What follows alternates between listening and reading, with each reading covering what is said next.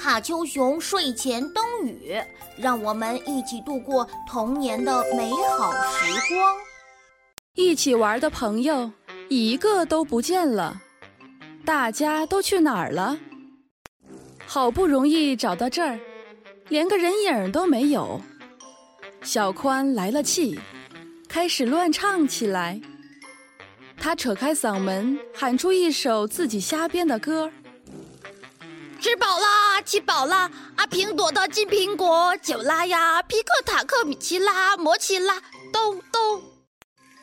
谁想到，忽然刮起了一阵大风，紧接着，随风传过来一串奇怪的声音：“好玩，好玩，真好玩！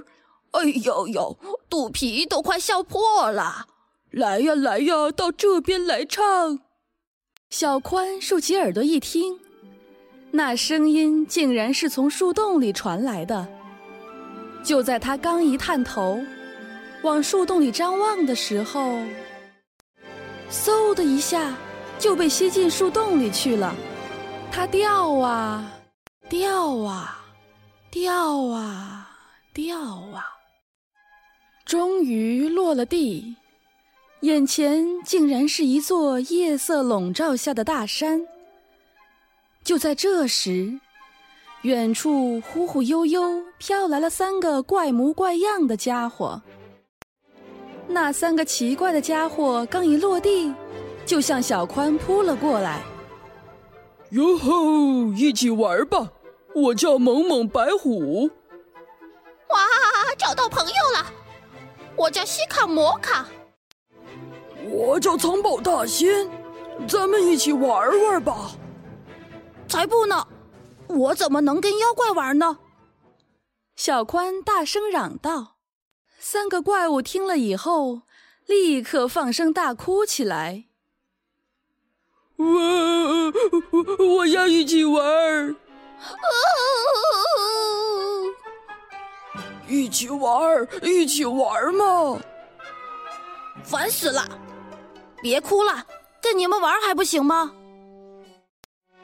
可是，三个家伙又吵了起来。先跟我玩，先跟我玩。什么？该我？不对，我才是第一个。三个怪物打成了一团。别打了，你们石头剪子布吧！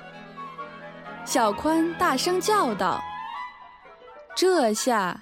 他们松开手，不打了，石头剪子布的比划起来。结果，第一个赢的是西卡摩卡。他先在小宽的脖子上系了一块包袱皮，之后，两人从这边的树枝悠到那边的树枝，玩起了飞鼠荡悠悠的游戏。包袱皮呀，呼啦啦。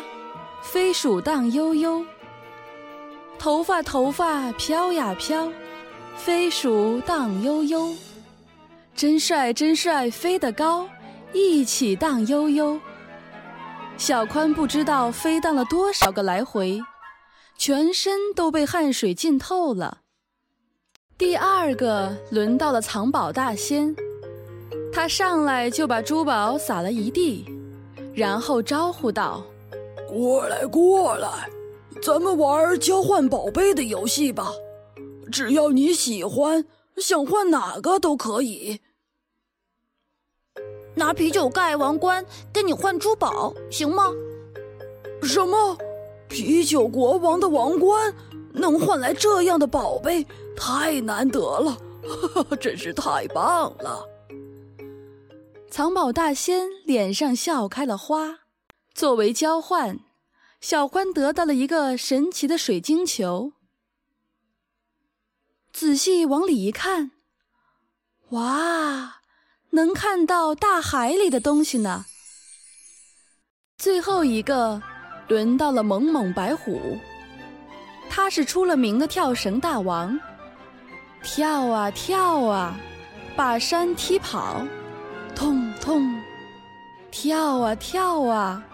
圈住月亮，通通，两个人叽叽喳喳的又唱又笑，一共跳了一百三十五下。